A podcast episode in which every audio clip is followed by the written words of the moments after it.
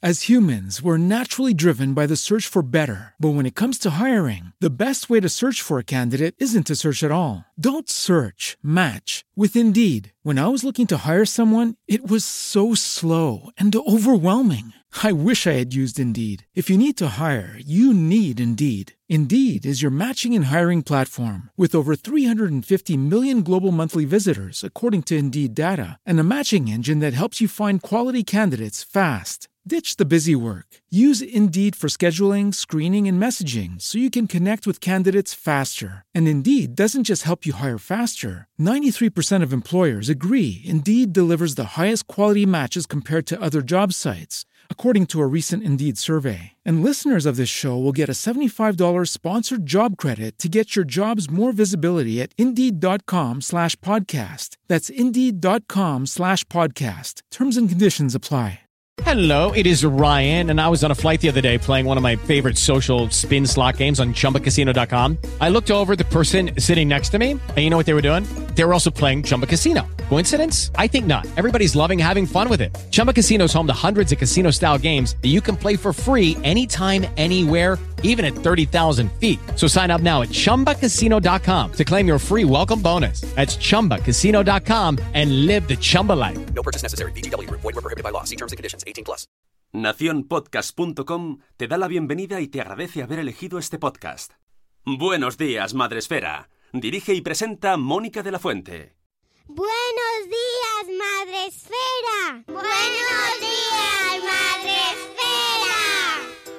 Bienvenidos a Buenos Días Madre Esfera, el podcast de la comunidad de creadores de contenido sobre crianza en castellano, al que os traemos gente chachi, gente interesante, temas que creemos que tenéis que escuchar y que, eh, bueno, pues que deben servir para, para, mucho, para muchos de nuestros oyentes, para nuestra audiencia. A mí me parece que son siempre muy interesantes y hoy, además, urgentes, porque siempre es necesario hablar sobre aquello que hay que evitar, sobre falsas terapias, sobre mm, falsas, falsos cantos de sirena que en muchas ocasiones llegan a nuestros oídos, sobre todo cuando más desesperados estamos y cuando más ayuda necesitamos. Para hablar sobre este tema tan interesante y tan necesario, tenemos con nosotros de nuevo a María José Más. Buenos días, María José. Buenos días, Mónica. Encantada de que siempre me hagas un huequito. Esto es un lujazo. Me encanta, me encanta. Hoy te hacemos un hueco a ti y a tu sillón maravilloso. Me gusta, ¿eh? Para quien no nos esté Además, viendo. el gira. ¿ves? Bueno, o sea, me encanta. Eh, si no nos estáis viendo porque lo estáis es- escuchando en formato podcast, os invito a que nos veáis también en nuestro canal de YouTube. También lo subimos a nuestro canal de Instagram. Y ahí os dejaremos también la entrevista completa para que lo veáis, porque mm, nos hemos eh, ya hecho a esto de las entrevistas online y a los, los setup, ¿no? Los decorados que tenemos de fondo, que yo no, yo sigo teniendo el mismo, pero mi invitada de hoy tiene un decorado maravilloso y encima súper eh, estético, precioso, me encanta. Os lo dejo ahí para que lo veáis. Muchas gracias. Si quieres, un día hacemos un podcast de, de- de decoración de interiores. Es broma. Pues mira, mm, aquí en Madresfera cabe casi de todo, ¿eh? Te tengo que decir. No, pero, pero no sería, no sería Pero no. la persona más entendida. Bueno, nunca, nunca se sabe, nunca se sabe. En este caso, María José Más es neuropediatra, ya sabéis, nos ha visitado un par de veces ya y hemos hablado con ella especialmente sobre eh, su libro El cerebro en su laberinto. Tenéis el podcast en nuestro canal hace unos meses ya. Eh, yo creo que hace un año que lo publicaste, es que el tiempo pasa volando, María José. Eh, no, lo tenía que haber publicado hace un año, que eso es lo que hablamos en el, en el podcast, pero salió al final de septiembre por el tema pandemia. Vale. Pero bueno, hace ya seis meses, sí, sí. Es que el tiempo, tengo. yo tengo un concepto ahora mismo, de- en- con toda esta pandemia, el tiempo se ha Sí. convertido en algo muy elástico y, y- y ya no sé ni cuándo han salido las cosas, pero sí sé que hablamos hace poco y anteriormente tenemos Sí. un podcast también dedicado al sueño. Eh, con María José se puede hablar, además de decoración, podemos hablar de muchísimas cosas porque es una mujer súper sabia, referente para mí en la divulgación, en todo lo relacionado a los trastornos del neurodesarrollo. Tiene un blog maravilloso eh, que se llama neuropediatra.org que eh, de verdad siempre que entro encuentro un post Eh, mira, hoy justo he compartido otro de repente porque lo he visto y he dicho, por favor, este post es que hay que volver a compartirlo sobre cómo no usar las pantallas con los niños. Pero en cualquier caso, hoy em, vamos a rescatar otro tema que también está muy relacionado con los trastornos del neurodesarrollo y que a ti sé que te toca mucho la fibra, María José. Me pone de un mal humor que espero que no me ponga en esta conversación. No. Además, insisto mucho porque me pone muy nerviosa. Me pone muy nerviosa eh, este tema de las pseudoterapias cuando se intenta vender eh, humo. Eh, y antes, hace unos años, ¿no? Podíamos pensar que a lo mejor las personas que fomentaban las pseudoterapias o el aminofuncionismo, pues lo hacían con buena intención, que no, no tenían suficiente información y que, bueno, pues como estaban preocupados por el amigo de la vecina o el primo, o el hijo de la vecina o, o por sus propios familiares, pues aconsejaban, ¿verdad?, cosas que es que lo he visto en internet. Pero es que hoy en día, mm, ya años después de esto, yo empecé el blog en 2012 y entonces tenía esa comprensión. Pero es que estamos en 2021, ¿eh? Capicúa, 2012-2021, han pasado un montón de años, una década casi, y todavía, eh, y la información que hay en Internet, no en mi blog, sino en mil sitios solventes, eh, ya no es una excusa de, bueno, es que no estoy bien informado. No, no, es que no te quieres informar bien.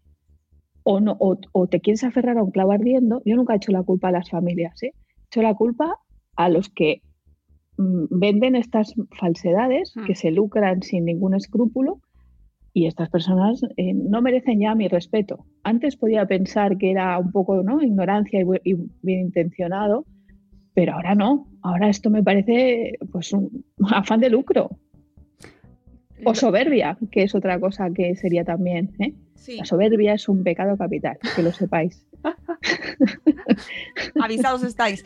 Eh, Avisados te sale, mm, te indigna, aparte de por, las implicaciones éticas y los resultados que pueda tener en las familias, eh, ¿lo ves mucho? Es decir, ¿es algo que te encuentras con ello a menudo? Mm, mira, creo que me encuentro, me lo encuentro, no a menudo. Yo creo que también es verdad que cada vez hay padres mejor informados, pero sí que me lo encuentro demasiado en, en redes, en internet, en canales de YouTube en, Instagram, sobre todo. Instagram es ahora mismo un horror. Oh, me alegro que digas este eso. sí, sí, sí, sí. Lo siento, pero claro, o sea, fíjate, antes hemos hecho ¿no? una tontería, hemos hablado de mi sillón y tal. ¿Tú te imaginas que yo fuese influencer en Instagram de decoración? Pues no me va a seguir nadie, porque no es lo mío. Entonces, ¿por qué una señora que viste muy bien o le gusta mucho la ropa o es muy fashion victim o, no, o fashion influencer o como se llame? ¿Por qué esa persona se, se atreve a hablar de terapias de autismo o de terapias del TDAH o de terapias del retraso del lenguaje, es igual, cualquier cosa, de la parálisis cerebral, pero ¿cómo te atreves? no sé, ¿sabes? Entonces, eh, claro, Instagram es muy llamativo, eh, me gusta mucho más, yo soy de formato largo, por eso te agradezco esta, esta oportunidad porque te da tiempo a explicarte las cosas. Entonces Instagram llama mucho la atención si tú haces un Reels de esos, ¿no? Un TikTok o lo que sea, que aquí yo cero gracia para eso. yo tampoco. no, no, no. O sea, cada uno tiene que hacer lo que sabe. Yo eso de echarme un baile diciendo cosas mm, no lo veo. Para mí, exacto, ¿no? O sea, vale, en casa y así, pues bien, pero además que me parece poco serio, la verdad. Pero bueno, eso es otro tema, ¿no? Y, claro, entonces llamar la atención de esta manera, usar colores, usar, no, es como muy fácil. En cambio, bueno, es que esto lo decía Ramón y Cajal, ¿no? Persuadir y sugestionar, qué fácil, y razonar y analizar, qué difícil. No era exactamente qué largo, complicado y, laborioso, no era exactamente así la frase, pero bueno, luego te la paso si la quieres poner en algún sitio. Pero eso lo decía Ramón y Cajal. Entonces, eh, yo creo que hoy en día las personas que se dedican a fomentar este tipo de terapias no tienen escrúpulos y ya está. Y me atrevo a decirlo así, no estoy señalando a nadie en particular, pero es que es evidente. ¿no? Mm. Entonces, quizá sería importante decir que es una terapia o que es un medicamento para que nos demos cuenta de lo que no lo es, ¿no? que es lo que hemos venido a hablar hoy aquí, de las pseudoterapias, las falsas terapias, eh, el abuso que se hace de, la desesperación lógica de las personas, ¿no? Y, un poco pues eso, ¿no? Entonces yo, empezaría diciendo que una terapia eh, es algo que te permite modificar tu conducta o tu, o tu problema para encontrarte mejor, ¿vale? Entonces, yo no sé de terapias, no soy psicólogo, no me dedico a cosas de psicología, ni, soy médico de adultos. Entonces, yo voy a centrarme en lo que es una terapia de atención temprana para que entendamos lo que es, ¿no? Los trastornos del neurodesarrollo, que son en los que se ceban estas, estos pseudoterapeutas, eh, lo, que, lo que funciona, o sea, hay una alteración, como ya hemos hablado otras veces, ¿verdad? Lo que se produce por desgracia no sabemos muy bien cómo, es que eh, suele haber una dificultad genética que al interaccionar con el ambiente tiene como consecuencia que el desarrollo del sistema nervioso no sea fluido y no sea el esperado. Y entonces da situaciones que alarman, ¿no? Pues el niño no habla a tiempo, no camina a tiempo, o su conducta es inapropiada en un, en un entorno donde ya por su edad debería de comportarse de cierta forma, ¿no? Tan sencillo, tan complicado como esto. Entonces, ¿Qué podemos hacer para mejorar eso? ¿Podemos cambiar la genética a día de hoy? No. ¿Qué podemos cambiar? El entorno. ¿Y qué es el entorno? Pues el entorno es los hábitos de sueño, hábitos alimentarios, una vida con un ejercicio saludable, ¿no? Eso sería entorno. Y el entorno es los estímulos y las situaciones en las que yo coloco al niño para que pueda ir recibiendo información que le permita desarrollar sus capacidades. Eso es el entorno. ¿Vale? Entonces, lo que hacen, eh, y, luego, si es necesario, en casos muy concretos, en situaciones muy concretas y pocas veces, puede ser necesario un medicamento. ¿no? Pues una terapia es algo que modifica estos entornos. Y un medicamento es algo que es una sustancia que no es tóxica, que está probado que no es tóxica para tu organismo y que en circunstancias de enfermedad produce una serie de cambios que te mejoran esa enfermedad. Y puede ser una vacuna, hoy sabemos más que nunca de medicamentos, ¿verdad? Yo creo que casi todo el mundo a día de hoy ha, visto o ha leído, se ha informado algo sobre lo que es un medicamento. Entonces la vacuna debe cambiar tu organismo para mejorar tu defensa frente a un, en este caso, coronavirus, ¿no? Un antibiótico cambia tu metabolismo para que la bacteria se tenga toxicidad, pero tú no. ¿Vale? Un antiepiléptico te cambia las condiciones metabólicas del cerebro para que no sea tan fácil tener una convulsión, etc. Eso es un medicamento. Entonces, cualquier sustancia que yo no puedo detectar, le sea homeopatía, que está tan diluida que al final no hay nada en ese agua, solo hay azúcar, que es el excipiente, que es aquello que da sabor al medicamento, pero allí no hay medicamento, porque si yo lo voy a analizar no encuentro nada. Eso ya no es un medicamento y cualquier sustancia que en lugar de cambiar mi metabolismo o mi cuerpo para mejorar una enfermedad me produce toxicidad, pues es un peligro. Es que ahí lo tenemos, es que lo estamos viendo cada día en las noticias, lo vigilados que están los medicamentos, ¿no? Vale, entonces quería centrar un poco esto porque a veces, ¿y qué hacen los pseudoterapeutas? Pues como los medicamentos sí que se, meten, ¿eh? Venden lejía, el famoso MMS, como si esto fuera un medicamento, eso es un tóxico, porque si fuera un medicamento, fijaros lo que ha costado probar una vacuna, las discusiones que todavía hay, si eso fuera un medicamento estaría regulado, sabríamos las dosis precisas, habría una publicación, estaría controlado por una agencia de fármacos, ¿no? En cambio, esto no es así. Eh, no, encuentras en ningún Bademecum, en ningún listado de fármacos, el MMS. Lo encuentras en tóxicos. Toxicidad por lejía, por hipoclorito sódico, ahí está. Efectivamente. Em, ¿Cómo identificamos eh, a las personas o aquellos que nos están recomendando una falsa terapia. Vale, eso es muy interesante. Eh, primero, porque, eh, insisto, lo que te están diciendo, te dicen que solamente lo tienen ellos y suelen basarse en emociones, en victimismo, ¿no? Tu pobre niño, que nadie te hace caso, porque fíjate, los médicos no te escuchan, no te hacen caso, no me escuchan a mí que tengo la solución y en cambio no me dejan enseñártela. Pero fíjate aquí a mi primo, Pepito, lo bien que le ha ido la terapia que le he hecho yo. Esos son, son eh, prácticas de sectas. Las sectas hacen lo mismo. O sea, yo te intento vender un producto, como no tengo una base científica ni un respaldo institucional por una agencia farmacológica o por, un, por una sociedad científica que diga, o, o por unas publicaciones científicas que digan esta terapia o este medicamento se han demostrado eficaces, van a la funcionismo. Pues a mí me funciona. Es que se ha curado el autismo. Es que fíjate que ya no tiene TDAH. ¿Vale? Eso sería lo primero, que apelan a tu victimismo. Y luego te dicen que los demás, la industria farmacéutica, el médico, lo que quieren es lucrarse y ganar mucho dinero, pero nunca te ofrecen tu terapia gratis. Ellos te dicen, ellos si quieren lucrar, yo no, yo te ofrezco. Entonces, dame la voluntad. Dame la voluntad. Entonces, entras en un círculo de, eh, utilizan técnicas de sugestión y de placebo para hacerte ver que sí que has mejorado, cuando esto no es cierto.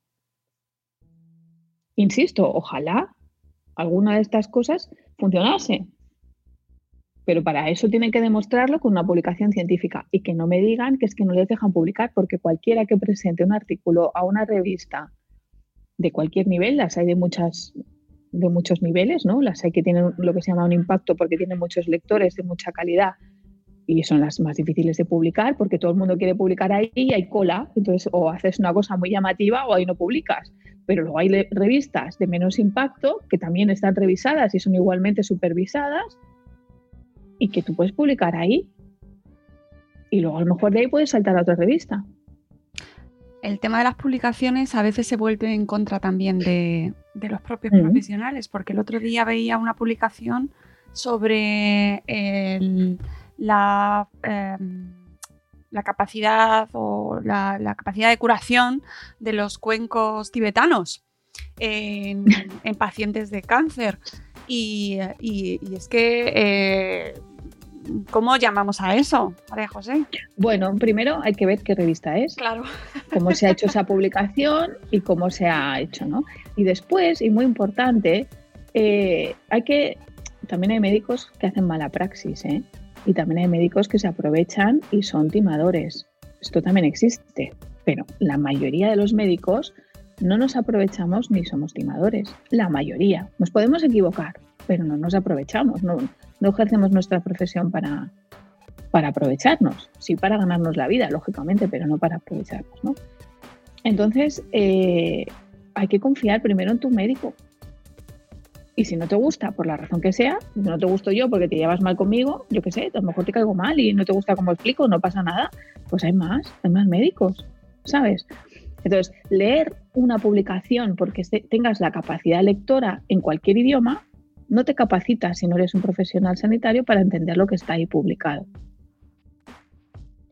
Incluso, incluso se la cuelan y nos la cuelan a los profesionales sanitarios. Porque sí, sabemos que las revistas que requieren, dan para cinco podcasts más, ¿eh?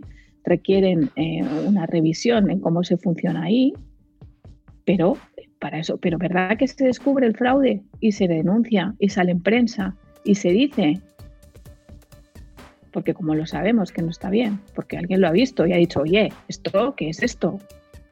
Alguien se ha dado cuenta, lo ha publicado y se ha tenido que retractar. Sí, lo de los cuencos tibetanos. Eso era para. claro, la gente lo sabe, ¿no? Los cuencos tibetanos, pues las publicaciones de las últimas eh, respecto a la vacunación, ¿no? Yo no quiero entrar en ese lío porque no es mi campo y no quiero, ¿no? Pero el tema no quiero porque no sé suficiente para dar aquí consejos sobre temas que no son mi especialidad, ¿no? Claro. Pero, eh, claro, simplemente, si me preguntas a nivel individual, pues te intentaré contestar, pero siempre te voy a referir a tu médico, porque yo qué sé si tú tienes un problema de trombosis de base, yo no lo sé, entonces no te puedo decir haz tal cosa o tal otra. Si tienes una duda, la consultas con tu médico y ya está. Pero quiero decir que incluso a las personas que tenemos formación, cuando nos sacan de nuestro campo, te cuesta leer. A mí me cuesta leer sobre el Alzheimer siendo neurólogo de niños porque no soy especialista en neurólogo de adultos. Entonces, si tú me das una publicación de, sobre Alzheimer, solo me das esa publicación, pues vale, yo me la leeré, pero como me falta la experiencia clínica, el conocimiento profundo de la enfermedad, pues no te voy a poder decir si esa publicación me aporta novedades o no. El tema de las publicaciones es muy tramposo en ese sentido porque se juega con, ese, eh, ese sesgo de autoridad, ¿no? Bueno, pues lo ha publicado una revista, lo ha dicho tal eminencia. Y, ese es un aspecto que, que, nos debería alertar o siempre recurrir a alguien que no lo pueda confirmar, pero luego hay un punto en el que yo creo que ahí es muy difícil contrastar y lo comentabas tú antes, que es el tema de la emoción. Se recurre a la emoción y ahí... Eh, claro, claro, sí, sí, sí, sí. Eh, es por donde se suele entrar, ¿no? Entonces, eh, bueno, tú me has preguntado cómo identificarlos. Yo creo que se identifican así. Hay más puntos. Otra cosa que podrías encontrar en este tipo de falsas terapias es que son cursos cerrados, escuelas, autoescuelas, que digo yo, ¿no? no de conducción, sino eh, se enseñan unos a otros esa terapia oculta, no, no, no, no está, ¿no? ¿no? yo no puedo acceder si no pago un curso, ¿vale? Entonces, no, es que he estado cuatro años estudiando no sé qué, me han cobrado 5.000 euros por formarme en no sé qué. Por ejemplo, esto es famoso en la homeopatía, ¿no? Y ahora, ¿cómo voy a decir yo que estos 5.000 euros en realidad me han tomado el pelo? Hay médicos que se han formado en esto, ¿no? Y se ofenden cuando les dices esto. Bueno, pero es que tú la farmacología de tercero de carrera no te la debiste estudiar porque la definición de fármaco salta ¿eh? solamente leyendo lo que es la homeopatía, ¿no? Entonces, la homeopatía utiliza el placebo, que sin querer lo utilizamos todos, ¿no? Y el placebo tiene efectos beneficiosos, pero no porque te gastes 60 euros en pastillitas para no sé qué. No sé si he sido suficientemente Y otras terapias, ¿eh? Otra cosa que me pone especialmente nerviosa, que eso también da para otro podcast, si quieres otro día, ya otro año, porque si no seguía aquí, es la osteopatía en bebés. ¿Qué pinta un osteópata en bebés? El otro día lo recomendaban para, justo, lo, compartiste tú? ¿Puede ser en Twitter el tema de que pues, me puse mala, sí, sí. Es que me pone mala. Estas cosas me ponen mala, pero no porque a veces se puede interpretar que como yo soy médico, ¿no? Entonces me molesta que otros terapeutas, otras personas, pues, no es verdad. Si tú miras mi Twitter o miras mi esto, verás que yo comparto cosas de todo tipo de profesionales, logopedas, fisioterapeutas, pero cosas que sirven, enfermería, cosas que sirven, cosas que yo veo que, que están avaladas, que funcionan. Y la, y la ciencia se equivoca y avanza. Pero la diferencia está en eso, en que la ciencia dice, eh, se revisa, se autorrevisa, dice, los cuencos tibetanos esos que has publicado, eso no es verdad. ¿Vale? En cambio, el otro no se revisa porque está fuera del sistema científico, está en otro sitio. Entonces no se puede revisar porque no tengo acceso a sus datos ni a su información y no lo puedo revisar. Esa es la diferencia, ¿no?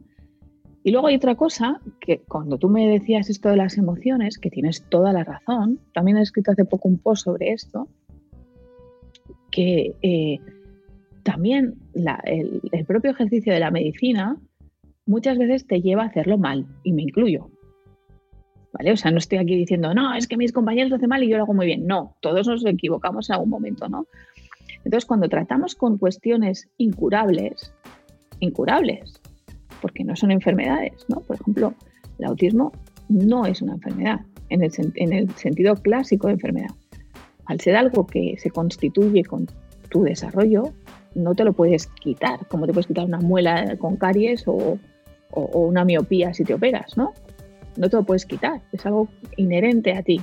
Entonces, eh, claro, como no te vas a curar nunca, bueno, pues si tienes rasgos de autismo leves, pues bueno, pues lo puedes sobrellevar bien. Incluso eh, hay quien hace bandera de ello, me parece muy bien, y se autoafirma y mejora su autoestima reconociéndose autista o con autismo. Estupendo. Si eso a ti te funciona en el sentido de que te da tranquilidad, porque una de las peores cosas de todos estos problemas es la ansiedad que genera en la persona que padece el problema. Y ya sé que hay gente que me dirá, no me gusta que digas que padece. Bueno, pues algo pasa, porque si no, no sé qué palabra usar. No sé qué palabra usar, pero algo, algo no te va bien, porque tú si no, no consultas al médico o al psicólogo, ¿no? Algo, algo te incomoda. Bueno, pues la persona que está con esa incomodidad y su familia, ¿vale? Eh, ahí hay un sufrimiento, hay, hay, algo que no está bien, ¿no? Entonces, pero eso no va a desaparecer nunca. Si es muy leve, pues te será más fácil que ese entorno que se tiene que adaptar se adapte a ti y tú puedas funcionar con menos ansiedad. Por ejemplo, hablando de autismo, ¿no? O en el TDAH, es lo mismo. En cambio, cuando hablamos de casos graves, personas graves que no tienen lenguaje ni lo van a tener nunca, esto es desesperante. Es terrible para una familia darse cuenta de que su hijo nunca va a hablar. ¿Vale? Entonces, claro, pero es algo que constituye la persona. Desgraciadamente, desconocemos por qué ha pasado en la mayoría de casos, incluso aunque sepamos qué gen lo ha producido, no sabemos qué mecanismo lo ha producido exactamente y no lo podemos revertir ni con fármacos ni con nada. A día de hoy hablo, ¿vale? Entonces, claro, ahí es donde el médico tiene que saber transmitir esa noticia tan mala. Y lo, mismo vale para otras cosas, que yo no trabajo en ello, pero la oncología, ¿no? El cáncer, los médicos especialistas en cáncer tienen este mismo problema. Por un lado, tú tienes que saber transmitir bien cuál es el problema y por qué no tiene solución, o por qué la solución es paliativa, o solamente vamos a mejorar cosas, pero esto no va a desaparecer. Y acompañar a esa familia no tú, a veces hay que apoyarse en un equipo porque yo no soy psicólogo. Quizá necesites un apoyo psicológico que debe ofrecer el centro en el que estás o, donde sea, ¿no? Que eso también es, otro, también es otro tema. En la sanidad pública no hay psicólogos para hacer esto. O sea, imprescindible. Solamente están precisamente en las unidades oncológicas, ¿no? Y eso es una cosa que, bueno, que el médico debe hacer bien, ¿no?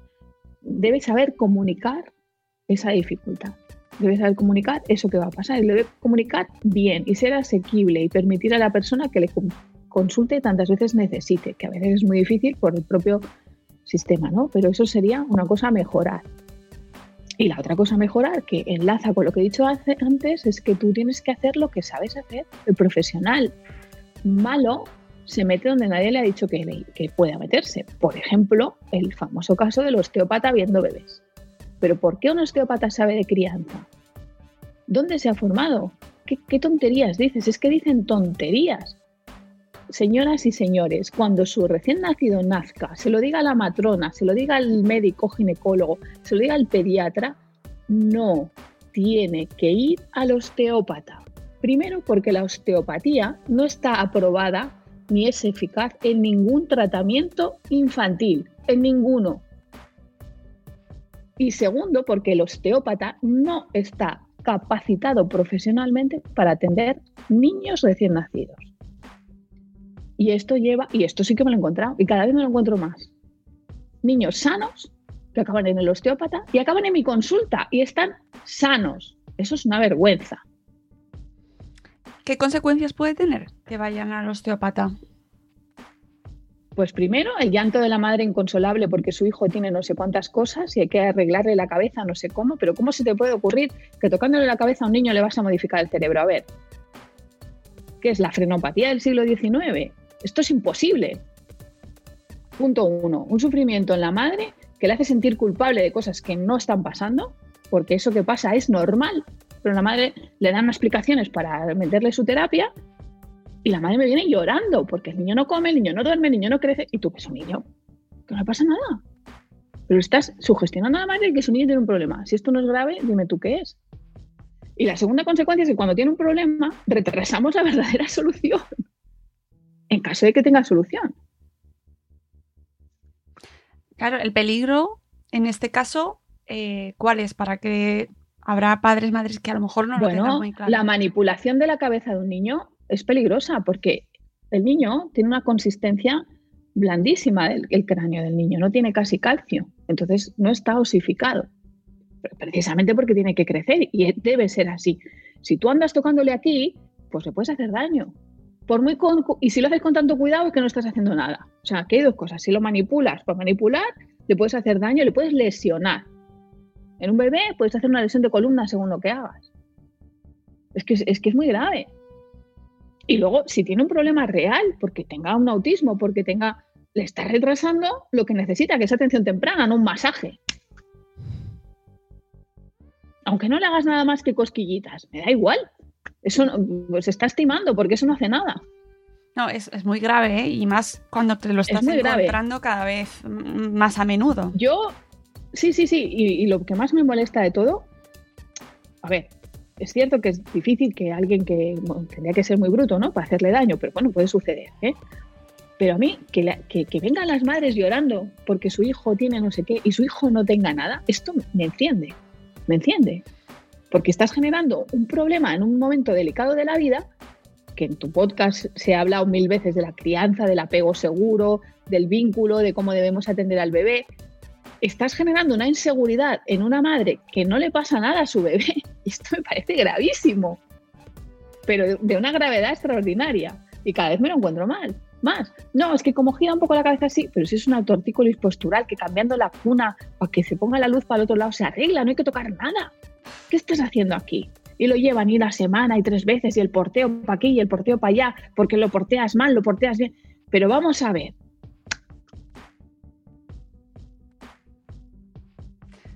Es un tema. y esto sale mucho en Instagram, ¿eh? Y luego fisioterapeutas también, como médicos, que acaban de a ver, es que, me voy a cortar un poco porque me conozco. Eh, personas que se ve claramente que se han leído muchos libros, pero no han visto nunca a un paciente. ¿Cómo puedes ser influencer ni, decir nada a un público general? Ya. ¿Esto por qué lo haces? Por valentía juvenil. Es que no creo ni que haya maldad. Pero vamos a ver, ¿tú por qué te pones a decirle a unos padres lo que tienen que hacer para que su bebé ande o no ande, eh, así en general en Instagram, pero, pero, pero, lo digo yo, que llevo 26 años de carrera, que aquí se me empiezan a ver las canas ya. Entonces, si no lo digo yo, ¿por qué una persona que acaba de ver tres niños y ha leído cinco libros se atreve a decir eso así? No yo, no, no yo, María José, lo dicen mis colegas de mi edad, lo que tienes que hacer. No te dicen lo que tienes que hacer. Te informan de lo que hay. Ya, el problema es que eh, cada vez buscamos más ese tipo de soluciones, ¿no? pues sí. Dame, y además esto pues es muy recurrente, cada vez lo hablo con más, con más invitados aquí en el podcast, con más, eh, con más amigos que venís, que eh, todo el mundo lo comentáis, ¿no? Es que me piden A, B y C, es que yo no les puedo dar una respuesta absoluta, categórica. Entonces, al final, ¿a quién van? ¿A quién se la da? Claro, pero hay que ser conscientes, vuelvo, a decir, por un lado, lo que hemos comentado, Mónica, cómo detectar que una persona te está timando. Lo hemos dicho, ¿no? Porque lo que te ofrece es exclusivo, porque usa la funcionismo, porque no es capaz de demostrarte que eso funciona científicamente y porque te ofrece algo que no es un fármaco que esté en la farmacia, regulado, no, la homeopatía está en la farmacia, pero no es un fármaco, o te ofrece una terapia que no está avalada, ¿vale? Eso es una forma de, darte cuenta. Y, el a funcionismo y el hazme caso a mí, ¿qué tal? Ahora podrán decirme, pues ¿por qué tenemos que hacer caso a ti si estás diciendo lo mismo? No, porque yo estoy diciendo lo que dicen los libros de medicina, no lo que digo yo. Soy simplemente la transmisora. Hay más personas que te van a decir lo mismo que yo. Y no me, no me arrogo yo en, ven a mi curso, hazme. Fíjate que yo es que lo digo poco, con todo lo que lo podría decir podría hincharme a vender cursos. Tengo uno en bitácoras que casi nunca lo publicito, pobres de bitácoras. Me podría hinchar, pero no es esa la cuestión. No es esa la cuestión. Entonces, eso es un punto. Y el otro punto es el profesional. Si un profesional no está especializado en lo que está especializado, en lo que debería, no te puede, no te puede ofrecer ese tratamiento. Las personas capacitadas para diagnosticar y tratar se llaman facultativas porque están facultadas y son fundamentalmente los médicos. Los médicos. El médico es el que está facultado para diagnosticar y tratar. Y luego hay otros profesionales sanitarios en las que hay excepciones que incluye la ley que pueden hacer cosas, pero no pueden hacer todo eso. Entonces eso se llama intrusismo. Primero, haz lo que sepas. ¿Verdad que yo he dicho que no sé de Alzheimer? ¿Verdad que yo he dicho que no sé de cáncer, no sé de inmunología, no sé de vacunas? No me he puesto aquí a daros una pontificación sobre, ¿no? Yo no he aprovechado el tirón de las vacunas para ganar seguidores en Twitter o en Instagram. Pues he puesto cosas muy puntuales que me parecían que ya estaban como muy claras y eso sí lo he puesto, pero yo no me he dedicado. ¿Por qué? Porque no soy especialista en esto, siendo médico. ¿Vale? Entonces, haz lo que sabes y lo que sabes comunícalo bien. Si no sabes, mándalo a uno que sepa. Y si no sabes comunicar bien, ven, haz venir a alguien a que comunique contigo. O manda al psicólogo o manda lo que sea.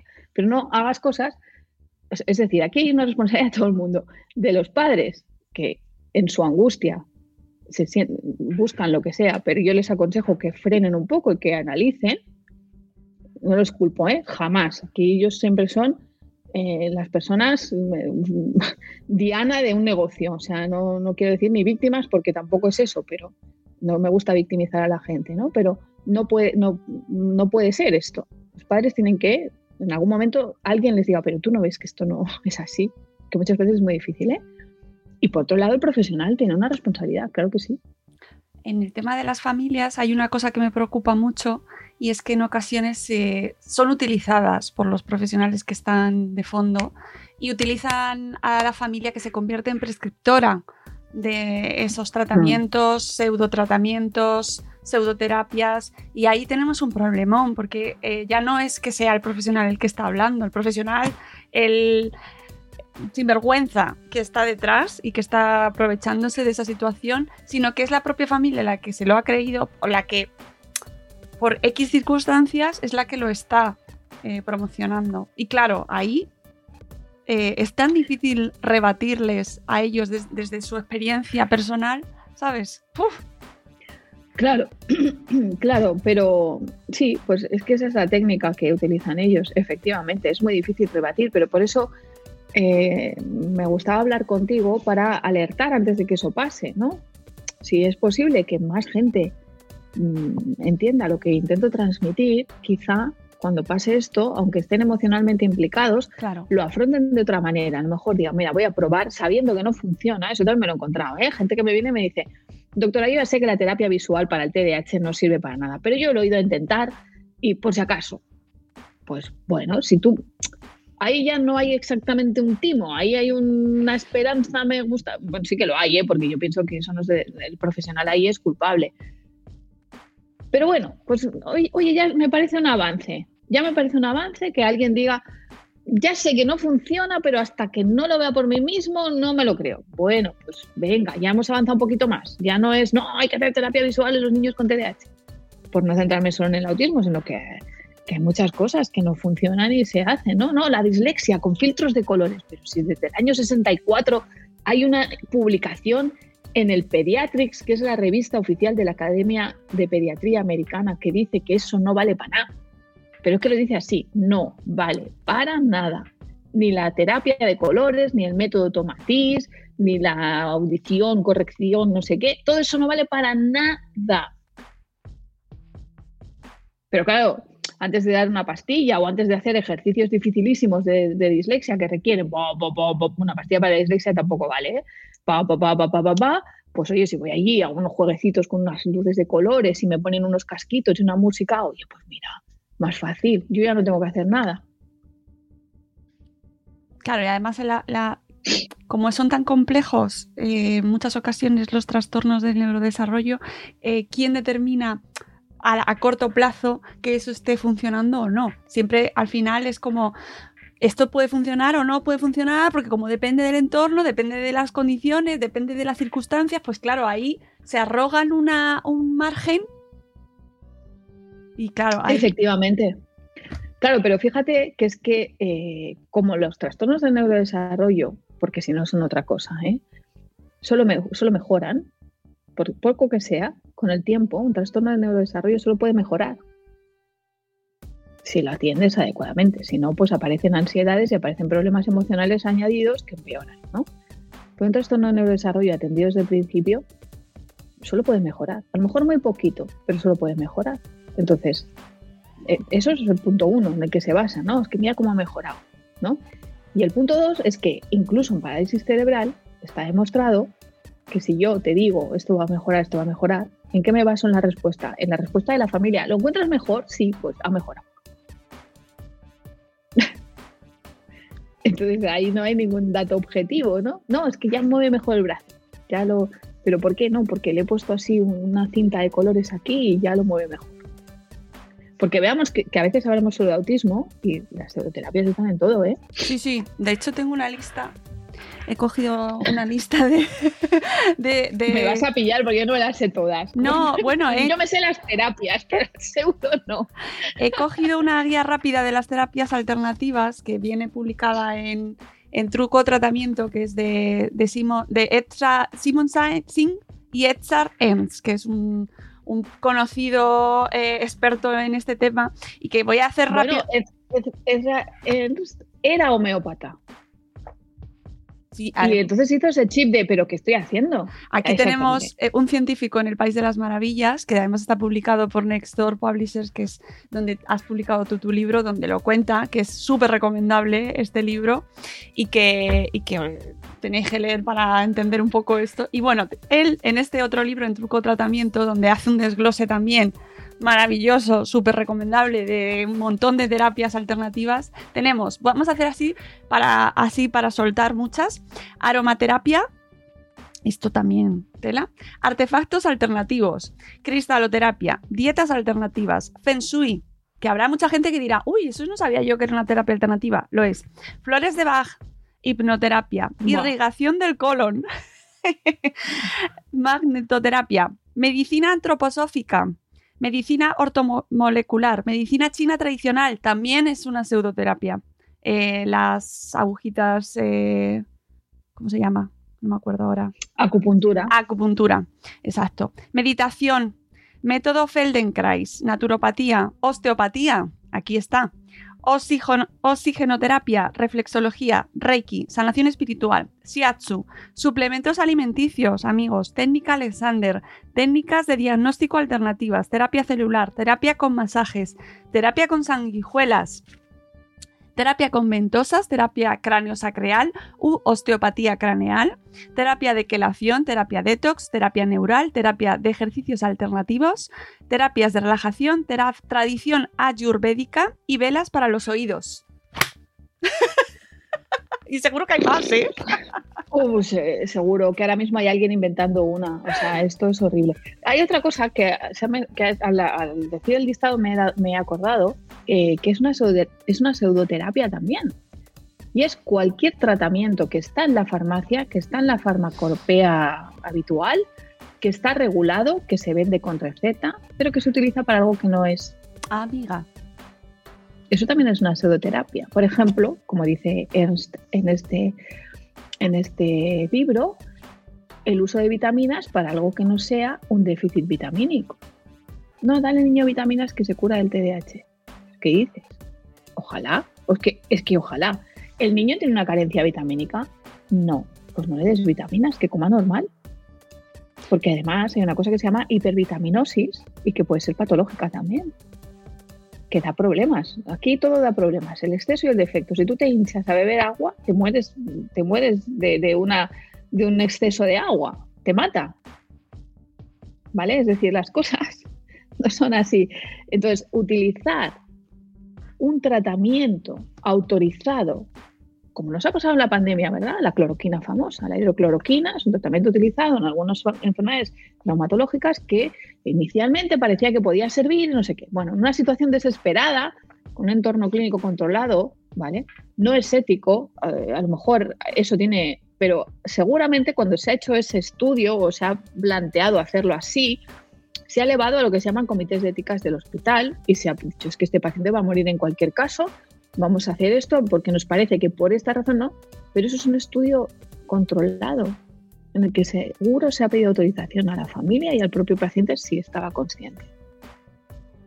Entonces, ¿pero qué ha pasado? Que ha dicho que no es verdad, que no, que no cura el COVID. Al principio parecía que era lo que nos iba a salvar, ¿no? Y en cambio eso no cura, en cambio es un fármaco, oye, necesario para, para muchas enfermedades reumatológicas, que de hecho tenían miedo porque no es un fármaco que tenga una producción así como no es algo que se utilice cada día, tenían miedo los que, la- los que sí que lo necesitaban de quedarse sin él. Hmm, Eso me ¿vale? recuerda. Y entonces eso también es una pseudoterapia. Y también es una pseudoterapia, perdona Mónica Nada, que nada. te interrumpo. El- los dichosos estudios, con, no, los estudios no, borro la palabra estudio. Los dichosos tratamientos con probióticos y microbiota que hacen algunos médicos, pero, pero qué poca vergüenza tienen para tratar el autismo, Pero volvemos a lo mismo. ¿Tú que eres digestólogo? Pues tú qué sabes de autismo. Cuando alguien viene a mi consulta, ¿le trato yo su enfermedad de Crohn? ¿O su malabsorción intestinal alguna? ¿Se lo trato yo? No. ¿Por qué? Porque no sé. Entonces, ¿tú qué sabes de autismo? No, es que te voy a hacer, si es un estudio controlado, como estoy diciendo, te piden permiso, te explican los objetivos, te explican cómo, en qué consiste el estudio, te muestran un panel de personas que están en un comité de ética y te dicen, mira, ¿quieres participar en este? Perfecto, eso es ciencia. Vas a estar bien eh, vigilado y no te va a pasar nada, o te va a pasar muy poco. Pero ¿qué es esto de decir, es que tengo un estudio que he hecho 12 pacientes y ha ido bien y ahora te ofrezco a ti la microbiota. Mira, perdona, la microbiota a día de hoy solo, solo sirve para las diarreas causadas por una bacteria en personas ancianas que les produce, la bacteria les destroza tanto el intestino que no, no absorben nada. Entonces se mueren deshidratados. Y se ha visto que haciendo un trasplante de microbiota a estas personas se curan. Pero es lo que cura a día de hoy. Y que yo sepa, que a lo mejor como no soy especialista me dejo algo más. Pero os aseguro que el autismo no se cura con la microbiota a día de hoy. Pero suena científico. Suena. Y eso también es una pseudoterapia. Es que está relacionado con lo que estás comentando, que ahora que iba a decir antes, que es el tema del gluten, eh, que se comenta un montón.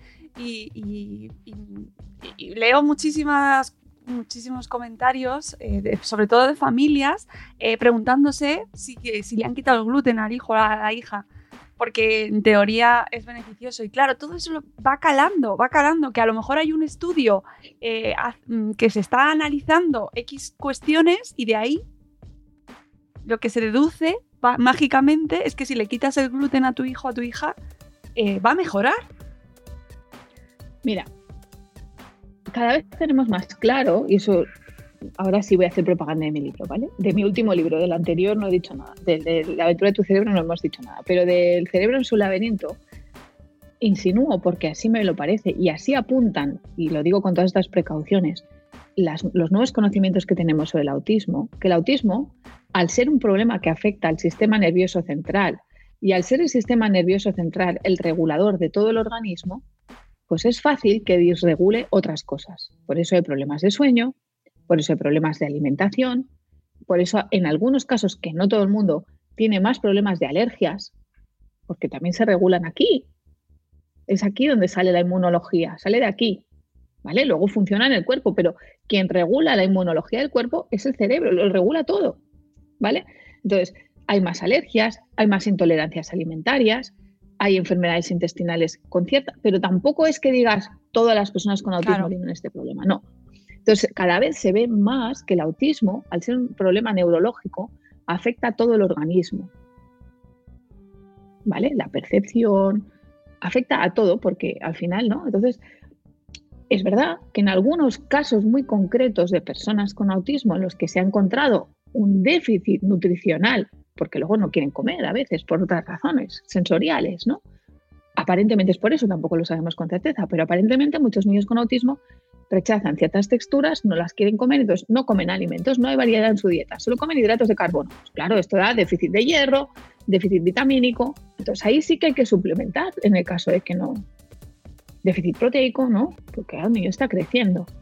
Y en algunos casos también hay unas intolerancias al gluten, porque si el niño no tiene lenguaje, le duele la tripa porque tiene una celiaquía o una intolerancia no, que no llega a ser celiaquía, pero no se encuentra bien cuando digiere el gluten, está molesto y se encuentra irritable y peor, se lo quitas y mejora. Pero eso no se debe hacer a todo el mundo, porque el gluten es necesario. Y más en un trastorno en el que, como estoy diciendo, a veces es muy difícil una alimentación correcta. Si encima yo la restringo más, ya la hemos fastidiado del todo. Porque es cuando hacemos esto suelen ser niños graves que ya tienen problemas de alimentación. ¿Vale? Entonces, ¿qué notas? Sí, bueno, a lo mejor se encuentra mejor porque tal. Pero es que luego además quitar el gluten o quitar la lactosa es otra cosa. Si, yo si cualquiera de nosotros deja de tomar lactosa, se vuelve intolerante a la lactosa. Si dejas de tomar leche, aunque tú no seas intolerante a la lactosa, como tu organismo no necesita digerirla, deja de producir las enzimas que la digieren en el estómago y te haces intolerante a la lactosa. Eso es lo que se llama epigenética, cambio la expresión genética en el entorno. ¿Vale? Ahí es un ejemplo que entendemos muy bien. Entonces, tú no le puedes quitar la leche a un niño o las proteínas de la leche de vaca porque sí, porque la lactosa, le quito la lactosa, le quito la glucosa, le quito la caseína, le quito... La caseína es una proteína necesaria para el crecimiento. El gluten es un aglutinante, como su propia palabra indica, y se utilizan muchos alimentos para, para que puedan digerirse mejor. Entonces, si eres intolerante, no lo comas. Pero te tiene que decir alguien.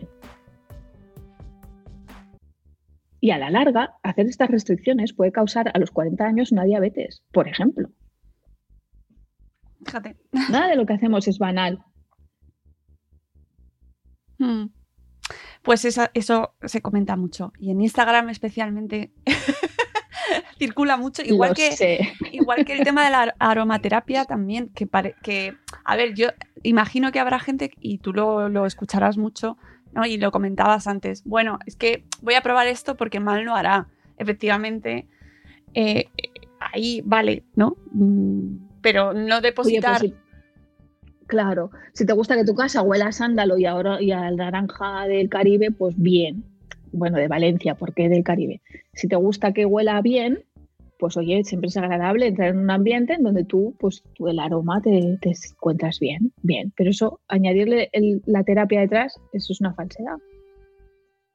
Serían eh, cambios para el mejor, para bienestar. Pues mira, me, gusta que huela así, y, yo qué sé, y a mí ese olor pues me gusta y a lo mejor me tranquiliza porque me recuerda pues a mi abuela. Pues bien, pues, pues huélelo, pero no digas que eso es una terapia. Hmm. Sí, había un documental en Netflix que lo vi hace mucho tiempo, precisamente sobre los aceites esenciales y hablaban, era una familia con la niña, no, recuerdo muy bien exactamente eh, qué le pasaba, pero mm, sí que usaban el aceite esencial y se movían en un terreno eh, muy, mm, muy gris, mm, ¿no? Como que les... Eh, sí que afirmaban como que a ella les sentaba fenomenal, eh, yo creo que tenía autismo y, sí que se, terminabas el documental y decía, no lo afirmaba categóricamente, pero daba una sensación... Pero es que vuelvo a eso. Eso eh, primero es inocuo, porque darte, a menos que sea un aceite con algo venenoso, eso es inocuo. ¿no? Y oye, que te toquen y te hagan una caricia y unos abrazos a ciertas edades, siempre es bueno. O sea, bien, no.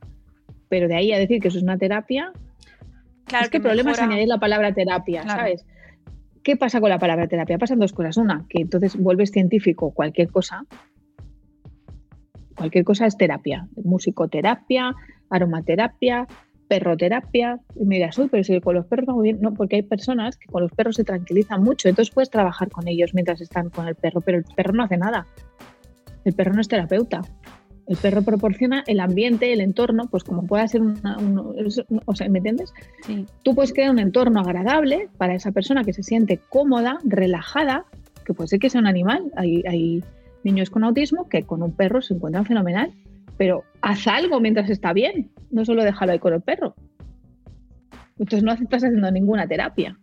Mientras está bien, pues aprovechas y haces una sesión de logopedia, de fisioterapia, de lo que sea que se indique.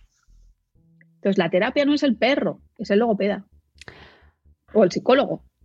Antes que mencionabas el tema de la epigenética, eh, sobre ese tema me parece muy interesante, ahora cada vez se está publicando más, em, te estás encontrando, mm, además de estas falsas terapias que se, ven a posteriori, cuando ya nos encontramos eh, eh, con, pues eso, con las familias, los, cada caso, cada experiencia, Em, tratamientos a priori, es decir, tratamientos supuestamente preventivos, de si haces esto vas a evitar eh, o no comas, eh, sabiendo, ya sabemos que hay cosas que las mujeres embarazadas no podemos comer, no se puede comer, X cosas, ¿no? No se debe beber alcohol, ya, eso, todo eso lo sabemos. Pero te estás encontrando em, supuestos tratamientos para mujeres embarazadas previniendo eh, Claro, como, como yo no me dedico a esa parte de la vida, al embarazo, yo no lo estoy viendo, pero no quiere decir que eso no exista.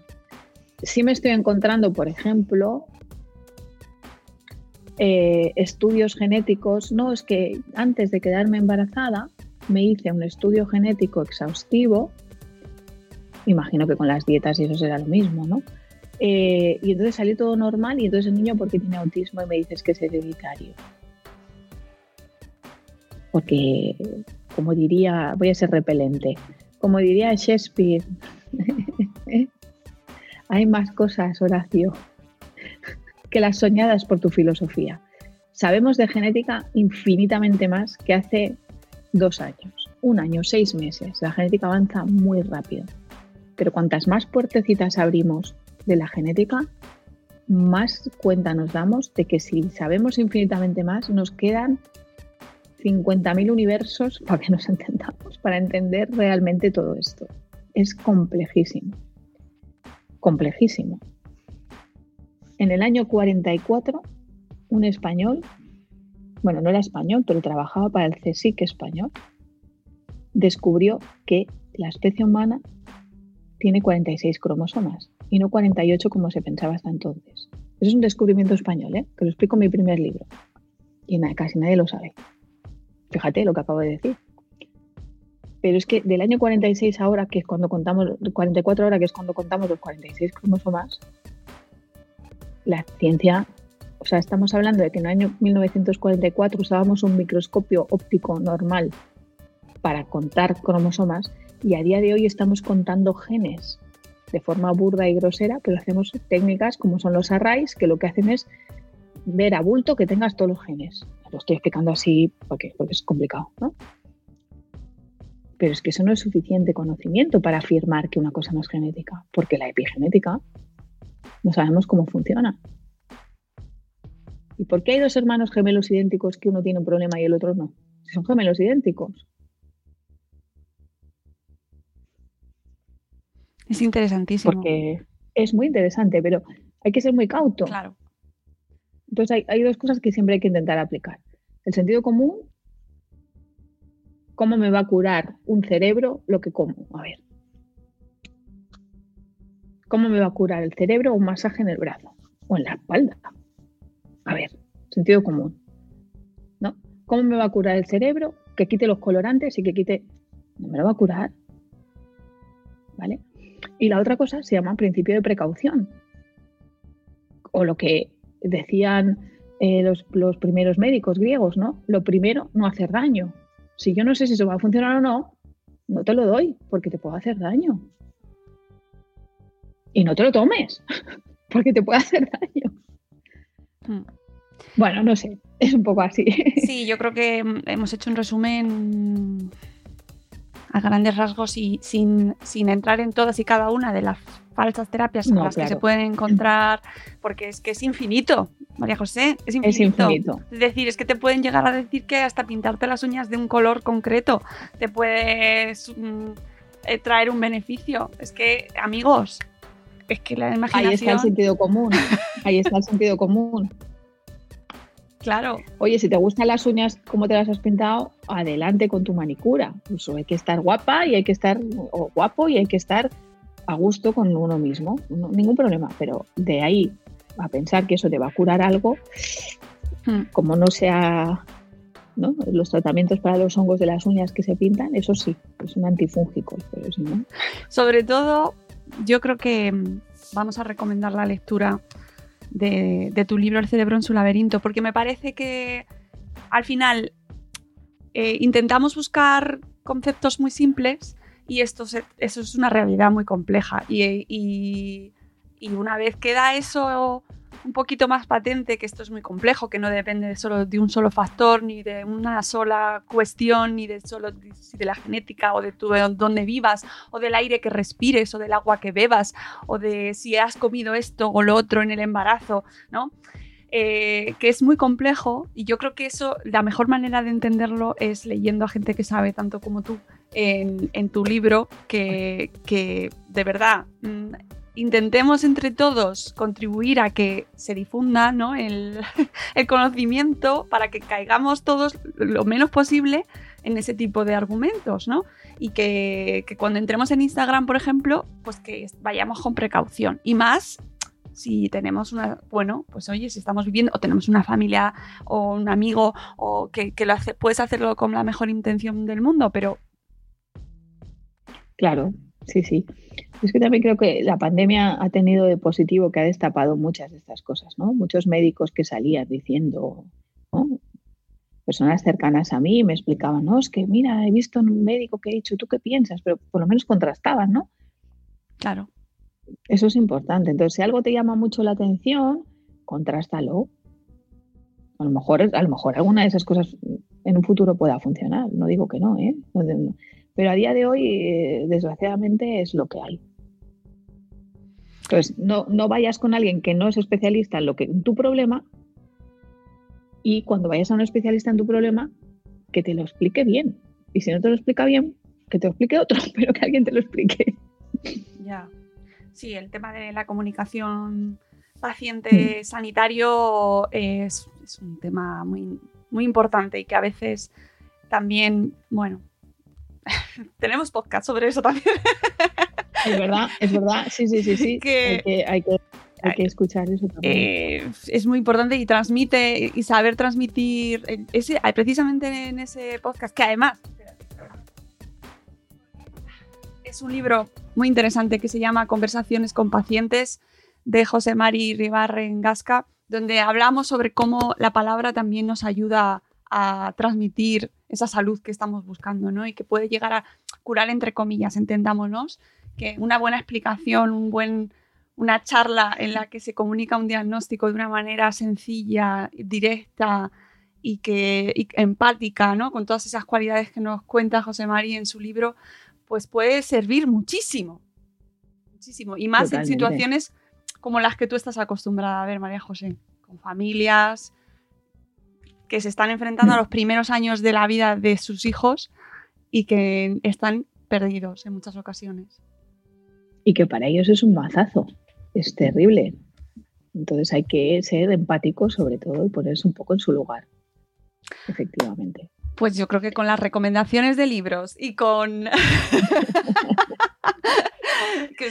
hoy os he recomendado unos cuantos, pero es que este tema me, me apasiona y me parece que hablamos, todo lo que hablemos será poco para lo que hace falta, porque sigue, parece que seguimos repitiéndonos mucho y no, y no es verdad. Necesitamos contarlo y que se escuche mucho. Y no llevéis a los bebés, a los recién nacidos, a los patas. Lo siento, pero hay que decirlo así de claro. Así de claro, así de claro no. Muchísimas gracias, María José, más eh, neuropediatra. Podéis seguirla en su blog, en neuropediatra.org, en sus libros, podéis leerla en El cerebro en su laberinto y en La aventura de tu cerebro, publicados ambos por Nextdoor. Y que, siempre es un placer hablar contigo, María José. Lo mismo digo, Mónica, la verdad es que te agradezco mucho este espacio, que ofrecéis información de calidad y os ocupáis de todos los podcasts vuestros que ponéis no los escucho todos porque no tengo tiempo, pero muchos de los que escucho me parece que es una labor muy buena y os felicito también por eso y gracias por acogerme. Muchas gracias a ti y a tu maravilloso sillón que me encanta. Es comodísimo. ¡Ay, qué me está dando, por favor! Amigos, que nosotros nos Luego te lo paso, luego te paso. Nos vamos, volveremos en un nuevo episodio de Buenos Días Madre Esfera. Cuidaos mucho y hasta luego, Mariano. Adiós.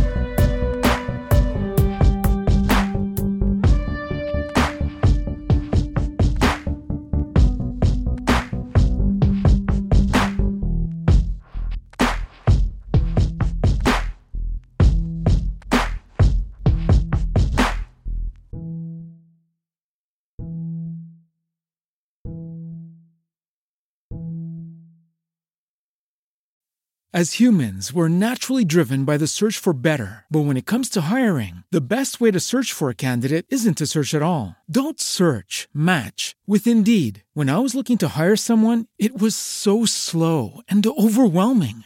I wish I had used Indeed. If you need to hire, you need Indeed. Indeed is your matching and hiring platform with over 350 million global monthly visitors, according to Indeed data, and a matching engine that helps you find quality candidates fast. Ditch the busy work. Use Indeed for scheduling, screening, and messaging so you can connect with candidates faster. And Indeed doesn't just help you hire faster. 93% of employers agree Indeed delivers the highest quality matches compared to other job sites, according to a recent Indeed survey. And listeners of this show will get a $75 sponsored job credit to get your jobs more visibility at Indeed.com slash podcast. That's Indeed.com slash podcast. Terms and conditions apply.